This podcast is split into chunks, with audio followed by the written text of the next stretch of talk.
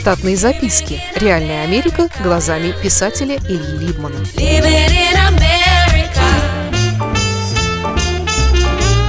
О четвертой работе продолжение номер два.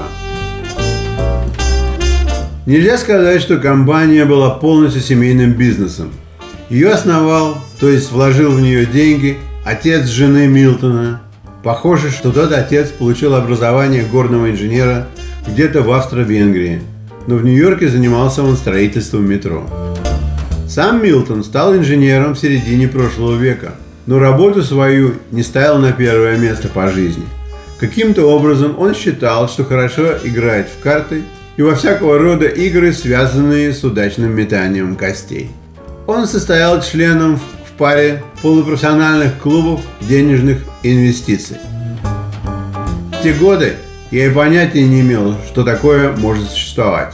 Оказалось, что несмотря на высокую профессиональность заработка денег на бирже, существует довольно приличный сегмент богатых людей, которые не доверяют своих инвестиций в чужие руки. Такие люди, если им не безразлично, что станет с их деньгами, объединяются в клубе себе подобных. Там они скидываются баблом и обсуждают, куда они могут вложиться с большим успехом чем если бы делали это через брокеров. Иногда им значительно везет, но если нет, то они не пеняют на кого-то, потому что сами выбрали место для инвестмента. Кроме того, Милтон пользовался знакомствами в клубе для своего непосредственного инженерного бизнеса. Он строил для них, если было нужно. Клиентура у него была очень разнообразная. От начальника военной академии на Вестпойнт до владельцев джинсовой компании Джордаш – мы также делали множество мелких халтурок для разовых, но порой многозначительных клиентов. Иногда работой было сделать перерасчет несущей конструкции перекрытия квартиры или дома с целью установки на нем сейфа большего размера. Мне такая работа нравилась своей новизной и визитами в неожиданные места. Правда, приходилось шевелить мозгами в различных и неожиданных направлениях. В России строительная инженерия, которой мне приходилось заниматься, и близко к штатской не стояла. Моим вторым и непосредственным начальником был главный инженер, который был нанят на эту позицию прямо из универа. Он был немногословен, но очень скоро на правильные решения. Думаю теперь, что были у него и мозговые аномалии. В детстве Кевин, так его звали, играл в хоккей и не раз был травмирован – до него я не видел инженеров, кто бы мог работать двумя руками одновременно.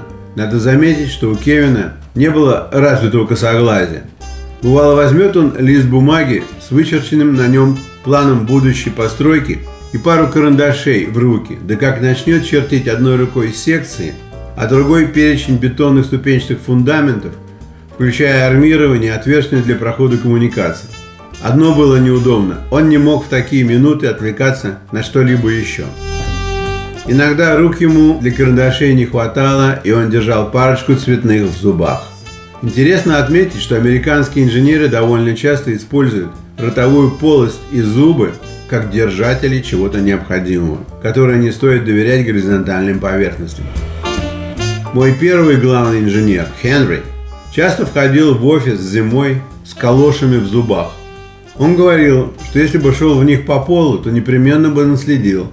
А в зубах он бесследно доносил галоши до раковины, где их мыл от уличных элементов. Этому его научила его немецкая природа и жена. Помню, как один раз я осмелился и спросил, числит ли он после галош зубы, ведь он сразу же пьет свой кофе. Он улыбнулся мне в ответ и сказал, что я сам себе ответил – коммерческого грейда кофе смывает все. Кевин работал безостановочно по 7-9 часов в день. После него на чертежами трудились два чертежника, два дня, и к концу недели проект бывал готов. Милтон получал за него деньги от заказчика, прищуривал свой улыбающийся глаз и говорил себе, как в извинение. «Нет, не напрасно.